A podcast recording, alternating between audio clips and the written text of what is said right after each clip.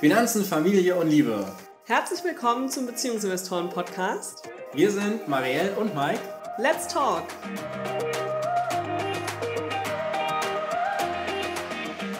Einen schönen guten Abend.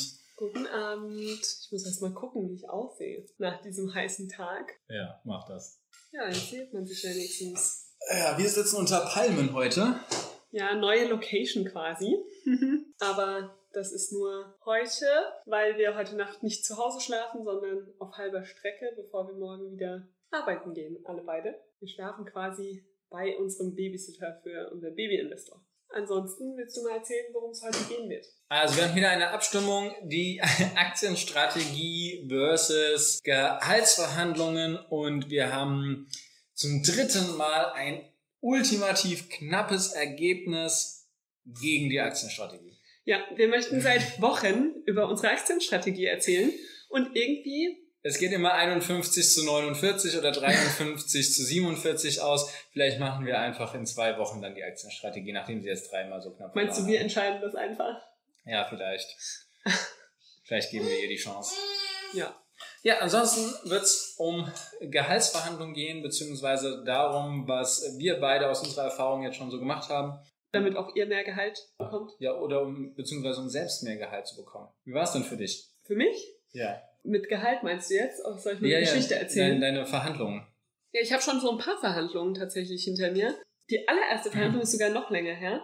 Und zwar war das bei meiner Werkstudentenstelle, bei der zweiten. Ich hatte ja ähm, während meinem Masterstudium eine Werkstudentenstelle im Personalbereich und das in der Touristikbranche. Und Touristikbranche ist ja nicht so gut bezahlt, aber da habe ich halt genommen, was ich bekommen habe und habe mich gefreut. Und dann habe ich gewechselt mit diesem Wechsel wollte ich natürlich auch ein bisschen mehr Geld verdienen, auch schon als Werkstudent. Und dann wurde ich da auch schon gefragt, was ich denn haben möchte. Und das war eine echt komische Situation, weil ja, ich wollte mehr als das vorher, aber hatte auch nicht so richtigen Plan, was denn möglich ist. Ja. Und dann habe ich einfach mal, ich glaube, drei Euro mehr gesagt, als ich zu dem Zeitpunkt bei meiner aktuellen Stelle bekommen habe. Dann habe ich zwei Euro mehr bekommen am Ende da hat es eigentlich ganz gut funktioniert, ja. Das war meine allererste Gehaltsverhandlung. Dann war ich eigentlich positiv gestimmt. Und dann kam die erste richtige Gehaltsverhandlung. Ja, und die ist so richtig schön in die Hose gegangen. Auch da wurde ich gefragt, was ich mir vorstelle. Ich habe damals gesagt, ich stelle mir 38.000, glaube ich, vor. Aber es war ganz knapp hart eigentlich. Ich habe äh, in die Bewerbung noch geschrieben, ich stelle mir 40.000 vor. Im Gespräch, als sie mich gefragt haben, habe ich mich schon nicht mehr getraut, die 40 zu sagen und haben 38.000 gesagt. Dann haben sie mir 36 angeboten und ich habe es genommen.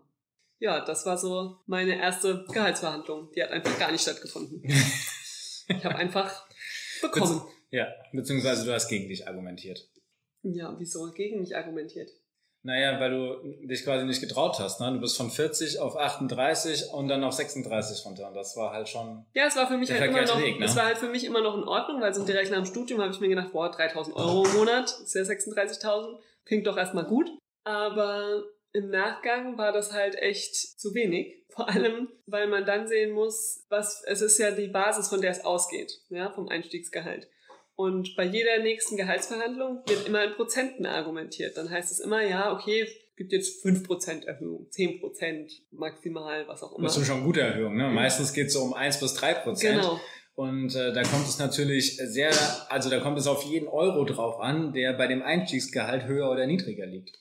Genau. Und das ist dann mir eigentlich auch in den Folgejahren sehr auf die Füße gefallen. Also ich wurde nach einem Jahr wurde ich befördert und dann habe ich eine Gehaltserhöhung angeboten bekommen, die glaube ich 15 Prozent über meinem Einstiegsgehalt war. Mit den Worten, ist doch super, so viel geben wir eigentlich nie. Ja, weil bei Levelsprüngen bei uns ist es so, dass man eigentlich maximal 15 Prozent kriegt, eher 10 Prozent. Da war ich sozusagen schon am Maximum und war damit, aber weil ich so niedrig eingestiegen bin, immer noch unter dem damals nächsten Level an Einstiegsgehalt. Da war ich so verärgert und fand das so unfair, dass ich dann angefangen habe, endlich das erste Mal mein Gehalt richtig zu verhandeln.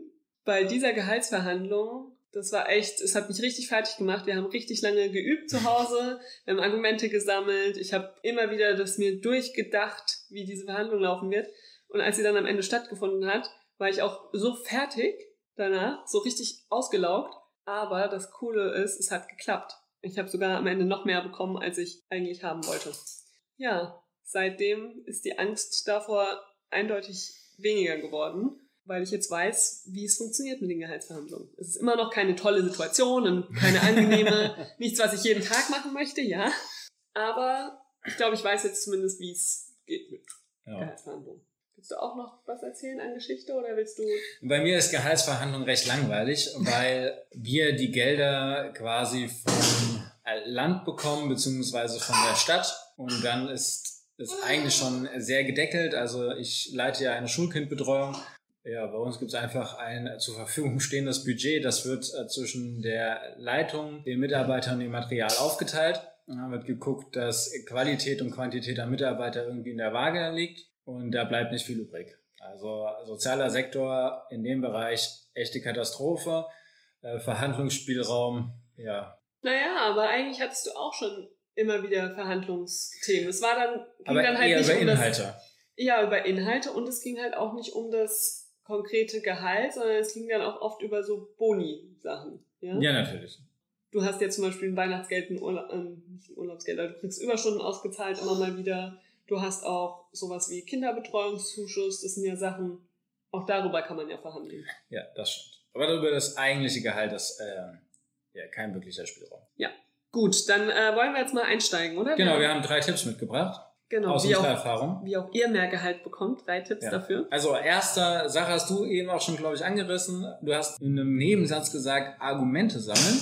Und Argumente sammeln ist der ja, ist ein wichtiger und guter Einstieg. Und zwar gehen wir da wie folgt vor. Wir haben ein Blatt Papier, dann machen wir, nehmen wir quer und dann machen wir zwei Striche drauf, sodass wir drei Spalten haben. Und in die ganz linke Spalte, in die allererste Spalte, da kommen die Argumente rein, das Feedback rein, was du über das Jahr zum Beispiel gesammelt hast, was Leute zu dir gesagt haben, wieso du tolle Arbeit leistest, positives Feedback, äh, was du selbst denkst, was äh, du als Mehrwert reinbringst, äh, an Wertschätzung, an tollen Fähigkeiten, was du vielleicht umgesetzt hast für Projekte, die erfolgreich waren und so weiter und so fort. Das kommt alles in diese erste Spalte rein. Also Argumente aus deiner Sicht. Ja, genau. Argumente aus deiner Sicht. Äh, da auch noch ein ganz kleiner Tipp oder Hack. Wenn du Feedback bekommst, zum Beispiel per Mail, richte dir in Outlook einfach einen Ordner ein und dann schieb das ganze Feedback immer darüber. Auch was du zum Beispiel als äh, WhatsApp oder mündlich bekommst oder dann mit Namen natürlich, immer alles in diesen Ordner schieben und wenn es dann an die äh, Jahresverhandlung oder an die Gehaltsverhandlung geht oder wie auch immer, dann hast du in diesem Ordner schon ganz, ganz viele Argumente, gesammelt aus Kunden, Mitarbeiter, ähm, Kollegensicht und so weiter und so fort, die dann eventuell für dich und für ein höheres Gehalt sprechen. Das ist mhm. Liste Nummer eins. Liste Nummer zwei sind dann äh, die Argumente, die für deinen Chef, deine Chefin wichtig sind. Also sie hat ja oder er hat einen bestimmten Bereich, auf den er achtet, was seine Aufgaben sind, was ihre Aufgaben sind, äh, was auch die Ziele, die dazugehörigen Ziele sind und mit welchem Feedback, mit welchen Fähigkeiten, mit was auch immer hast du dazu beigetragen, dass dein Chef, deine Chefin diese Ziele äh, erreicht hat? Was ist da deine Leistung gewesen? Und das ist natürlich für äh, die Person deutlich wichtiger zu wissen als, ja, weiß nicht, so, so Kleinigkeiten, die vielleicht immer pünktlich beim Kunden gewesen. Dafür kriegst du natürlich positives Feedback, aber das ist aus Sicht deines Chefs dann eventuell einfach eine Selbstverständlichkeit. Eine Selbstverständlichkeit. Äh, das ist die zweite Liste. Und äh, die dritte Liste, die kommt dann zustande, wenn dein Chef die Entscheidung selbst nicht treffen kann. Also das heißt, in vielen, vor allem größeren Unternehmen ist es so, dass deine Leitung hergeht zu der nächsthöheren, also zu dem Chef deines Chefs und da fragen muss, ob äh, eine Gehaltserhöhung für dich denn überhaupt in Frage kommt, ob das Ganze ins Budget passt. Da geht es jetzt darum, quasi Argumente zu sammeln, die du deiner Chefin präsentieren kannst, damit sie ihrer Chefin diese wiederum präsentieren kannst. Also Gedanken machen, was quasi wertvoll für den Chef deines Chefs ist. Was hat der für Ziele? Was wollte der erreichen? Was ist ihm wichtig? Worauf liegt der Wert? Und diese Argumente dann auch auf der Liste haben. Und wenn du diese drei Listen vollständig hast, dieses Blatt Papier, dann bist du schon sehr gut gewappnet dafür, um in die Gehaltsverhandlungen reinzugehen. Genau, weil dann wird es einfach nicht vorkommen, dass du da sitzt und die Gegenargumente kommen und dir fällt nichts mehr dazu ein. Das war zumindest für mich total wichtig, einfach ganz viele Argumente zu haben, mehr als ich wirklich brauche, um die dann rausfeuern zu können quasi in dem Gespräch. Vor allem auch zu jedem Gegenargument ein Argument von meiner Seite zu haben. Ja, und vor allen Dingen auch nicht auf dieses, äh, auf diese Geldzackerei hinauszulaufen, ne? Nicht auf dieses, ich will 50, nein, du kriegst 40, ich will 48, nein, du kriegst 42, so dass man sich dann irgendwann bei 44,5 irgendwie trifft. Äh, das ist ja nicht zielführend, sondern wenn quasi äh, ein Angebot gemacht wird von Seiten des Unternehmens, du dann sagen kannst, ja, okay, verstehe ich. Im letzten Jahr habe ich zack, zack, zack, zack gemacht. Wie ist das denn gewichtet? Dann bist du gar nicht in der Position, quasi um Geld schachern zu müssen, sondern es geht rein um deine Fähigkeiten und was du im letzten Jahr beigetragen hast. Und das ist natürlich viel wertvoller, weil du dann nicht rüberkommst, als würdest du auf das Geld aus sein, sondern du hier tatsächlich leistungsorientiert, äh, zielorientiert deine Bezahlung willst. Ja, und vor allem zeigt es auch einfach, dass du dir bewusst bist, was du für einen Mehrwert leistest und dass du genau weißt, also dass du dich auch damit beschäftigt hast, ja, und nicht einfach hinkommst und sagst, ich will mehr Geld. Also sowas mögen Chefs ja so gar nicht, sondern wenn die sehen, oh, du hast dich damit beschäftigt, dann sagen die auch, ja, okay, das macht Sinn und kann ich nachvollziehen. Sie werden immer noch Widerstand leisten, aber es wird weniger. Ja, genau. So, kommen wir zum zweiten Tipp. Dein eigenes Humankapital steigern. Also das heißt, dies selbst wertvoller machen für das Unternehmen, für deine Arbeit. Wie kannst du das machen? Es beginnt wieder mit einem Blatt Papier, wieder quer und es entstehen wieder drei Listen. Phänomenal, oder? Gleiches Prinzip. Erste Liste, erste Spalte kommen alle Tätigkeiten rein, die du im Laufe deines Tages, im Laufe deiner Arbeitszeit durchführst. Also das ist, kann eine sehr lange Liste sein, da können 100, 150, 200, 250 Dinge draufstehen.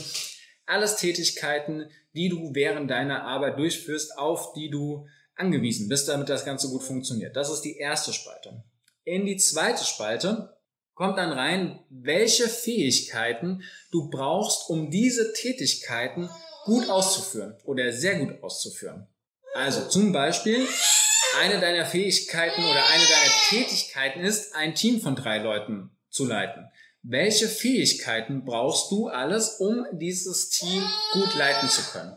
So, diese Fähigkeiten, die kommen dann alle in die Liste 2. Und jetzt wird spannend, jetzt kommt nämlich die Liste 3. In der Liste 3, da schreibst du die Fähigkeiten hin, an denen du jetzt arbeiten willst. Also entweder sind das Fähigkeiten, die du noch nicht hast. Zum Beispiel, du willst Führungsverantwortung übernehmen hast aber noch gar keine Erfahrung da drin, dann könnte sowas darauf sein. Es könnte aber auch sein, dass du sagst, ah, in der Fähigkeit bin ich eigentlich schon ganz gut, aber wenn ich das zu einer richtig tollen Stärke ausbaue, dann nutzt mir das sehr, sehr viel mehr, als wenn ich mit etwas anfange, wo ich noch gar nicht so gut drin bin. Das heißt, wir haben jetzt wieder drei Spalten. Erste Spalte, was sind alle Tätigkeiten, die du durchführst? Zweite Spalte, was sind alles Fähigkeiten, die du brauchst, um die Tätigkeiten gut meistern zu können?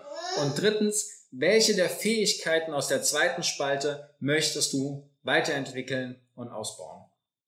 Und wenn du das gemacht hast, dann weißt du genau, wo es mit deinem Humankapital hingehen soll. Dann weißt du, in welchen Bereichen du dich vor allem auch noch weiterentwickeln möchtest kannst dann überlegen, wie du das machst. Also ob es auf irgendwelche Schulungen gehen soll oder ob du dich irgendwie einlesen möchtest oder es ganz anders anstellen. Ja, zum Beispiel möchtest. auch eine Hospitation oder ein Mentorenprogramm, die jemanden suchen, der das schon hat oder kann und dir weiterhelfen kann. Ne? Das ist auch eine Möglichkeit. Ja, oder auch einfach mal bei einem Kollegen reinschnuppern, ja, der irgendwie den nächsten ja. Steps schon macht. Ja, genau. genau. Also da einfach zu überlegen, was ist denn da mein Plan? Wie möchte ich mich selbst weiterbilden? Wie möchte ich dann im zweiten Schritt eben wertvoller fürs Unternehmen werden können? Weil ich noch mehr kann, mehr Fähigkeiten habe und die vor allem auch immer besser ausführe. Ja, und ganz wichtig bei dem Ganzen, wenn ich dann äh, da hingehe, dann stimme ich das alles ab mit meinem Chef oder das würde ich dir empfehlen, diesen äh, Fortbildungs-, Weiterbildungsplan dann mit deiner Chefin abzustimmen und auch an der Umsetzung zu beteiligen, weil auf diese Art und Weise partizipiert sie direkt an deiner Entwicklung und sie liefert von allein oder sie sieht alleine schon die Argumente, warum du in einem halben Jahr, Jahr mehr Gehalt haben solltest. Ja, die dritte Sache. Soll ich die dritte Sache erzählen? Wie du magst. Ich möchte sie zumindest anreißen, ja, weil dann sie ist für mich so super wichtig. Dann reiß sie an. Die dritte Sache heißt üben, üben, üben. Ja, und dazu direkt eine Frage. Wie viele Bewerbungsgespräche hast du in deinem Leben schon geführt? Oder wie viele Verhandlungsgespräche über Gehalt? Über Gehalt? Oh Gott. Vier, fünf. Vier, fünf Stück. Wenn überhaupt. Wie sieht's, wie sieht's denn bei äh, euch aus? Wie sieht's denn bei dir aus? Wie viele Verhandlungsgespräche über dein Gehalt hast du denn bisher geführt? Ich erzähle einfach mal weiter. Ihr könnt ja mal eine Zahl unten reinschreiben in die Kommentare, wie viele Gehaltsverhandlungen ihr bisher geführt habt. Üben, üben, üben ist äh, das Stichwort, weil bis etwas routiniert läuft und du dich wirklich sicher fühlst, ne? Da sind schon 100, 150, 200 Durchgänge nötig. Ich würde jetzt eine Wette abschließen, dass keiner unserer Zuschauer bisher 200 Gehaltsverhandlungen geführt hat und dementsprechend routiniert ist. Allerdings, dein Chef, der hat vielleicht 25 Mitarbeiter und führt jedes Jahr 25 solcher Verhandlungen. Der ist da drin deutlich routinierter. Das heißt, er hat oder sie hat einfach wesentlich mehr Erfahrung und da ist es auch kein Wunder, weil das Ganze aus deiner Sicht dann vielleicht schief geht. Ja, und der Chef hat auch einfach viele Argumente schon gehört, ja. Und sitzt dann da auch in dem Gespräch und denkt sich, ach, der Nächste, der irgendwie meint, er ist Super King und bräuchte mehr Gehalt. Nee, aber wenn du eben geübt bist und dir wirklich Gedanken gemacht hast, dann kannst du deinem Chef auch mal was Neues erzählen. Dann sieht er, okay, derjenige hat sich wirklich Gedanken gemacht. Und vor allem kannst du deinem Chef dann auf Augenhöhe begegnen. Genau, und da gibt's wieder drei Phasen sozusagen. Ne? Die erste Phase ist, übe mit dir selbst. Äh, nimm dir einen Spiegel, ein Kuscheltier, äh, Fernseher, dein Handy, whatever, egal was du magst, wo du dich wohl oder unwohl fühlst, äh, zu sprechen und äh, dann geh die Gehaltsverhandlung tatsächlich durch. Also liefere deine Argumente und bringe sie mal in Worte, anstatt nur in deinem Kopf oder auf Papier. Was ich da auch ganz wichtig finde, also für mich persönlich, ist der erste Satz. Wie fange ich das Ganze an? Weil, also zumindest bei mir ist es so, dass die Gehaltsgespräche meistens erstmal von mir angestoßen werden müssen. Ja, wenn ich das nicht anspreche, oh ja. passiert gar nichts. Also dann wird einfach nicht über Gehalt gesprochen. Und das einfach zu üben, wie man anfängt, wie man einfach sagt, übrigens, ich möchte mal über mein Gehalt mit dir sprechen. Das zu üben ist super wichtig, weil wenn der Einstieg schon holprig ist und du da schon unsicher bist, wo soll das Gespräch dann hinführen? Wirklich diesen ersten Satz kann man nicht oft genug sich selbst erzählen und üben. Wenn du dich sicher fühlst, mit dir selbst zu sprechen, dann nimmst du dir eine Person deines Vertrauens, und führst die Gehaltsverhandlungen mit ihr durch. Das heißt, deine Vertrauensperson ist dein Chef, deine Chefin und du bist du. Jetzt lieferst du deine Argumente, die du so sauber aufgeschrieben hast und geübt hast und deine Vertrauensperson weigert sich dir Geld zu geben oder dein Gehalt zu erhöhen. Und deine Aufgabe ist es quasi, sie als erstes äh, zu überzeugen, die die Aufgabe hat, dir kein weiteres Geld zu geben. Weil so wird es auch in der Realität oftmals sein. Dein Chef bekommt von seinem Chef gesagt, gib kein höheres Gehalt raus, wir haben das Budget nicht. Das ist die Aufgabe und das gilt es dann tatsächlich auch zu knacken. Und jetzt kommt wieder die dritte Phase und die lautet Perspektivwechsel. Du wirst zu deinem Chef und deine Vertrauensperson wird zu dir. Und du überlegst jetzt tatsächlich aus der anderen Perspektive heraus, was denn gegen dich selbst sprechen würde und äh, argumentierst gegen dich selbst und guckst, was da rauskommt und ob die Vertrauensperson dann es schafft, dich noch davon zu überzeugen. Wenn du diese drei Schritte tatsächlich durchgegangen bist, dann bist du schon sehr gut aufgerüstet und hast wahrscheinlich an die 150 Gespräche äh, geführt. Und dann bist du ungefähr das Bootcamp durchgegangen, das Mike und ich vor meinem Gehaltsgespräch damals gemacht haben. Da ähm, haben wir echt stundenlang geübt. Ja. Und am Ende mit Erfolg. Genau. Vielleicht noch äh, ein guter äh, Tipp am Ende, ein, ein Bonustipp sozusagen. Generell ist es gut, wenig zu sagen und den anderen mit sich selbst verhandeln zu lassen. Äh, das musste Marielle auch in einer unserer Trainingsgespräche sehr schmerzlich erfahren. Äh, sie hat verhandelt und ich habe zugehört und habe geschwiegen. Und das Resultat war, dass ich das bekommen habe, was ich wollte und äh, Marielle sich immer weiter nach unten gehandelt hat. Ich habe mich im Kopf und Kragen geredet, ja. weil ich die Ruhe nicht aushalten konnte. Also, Gehaltsgespräche. Genau. Üben. Gehaltsgespräche üben, Schweigen üben, mal mit jemandem auf ein Date treffen und äh, fünf Minuten nichts sagen und das aushalten können. Ja, und davor auf jeden Fall Argumentelisten erstellen und einen Bildungsplan bereit haben. So sieht's aus. Also unser Baby-Investor will etwas äh, spielen oder Aufmerksamkeit haben, wahrscheinlich eine Kombination. Gibt es denn Fragen? Hast du Fragen? Vielleicht ist eine Frage, wie oft man eine Gehaltsverhandlung führen kann. Darf ich nach einem halben Jahr schon wieder ankommen? Also ich bin nach einem Vierteljahr. Drei Monate hat's gedauert. Also hängt es nur von was ab? Bei mir war es einfach so, dass ich gesehen habe, dass meine Leitung Hilfe braucht oder Unterstützung braucht und ich diese Unterstützung angeboten habe, dadurch meinen Verantwortungsbereich vergrößert habe und für diesen Verantwortungsbereich dann auch direkt mehr Geld bekommen habe. Und die Verhandlungen waren fünf Minuten oder so. War einfach der richtige Zeitpunkt und das Ganze erkannt und die Initiative ergriffen. Und das waren drei Monate im neuen Job.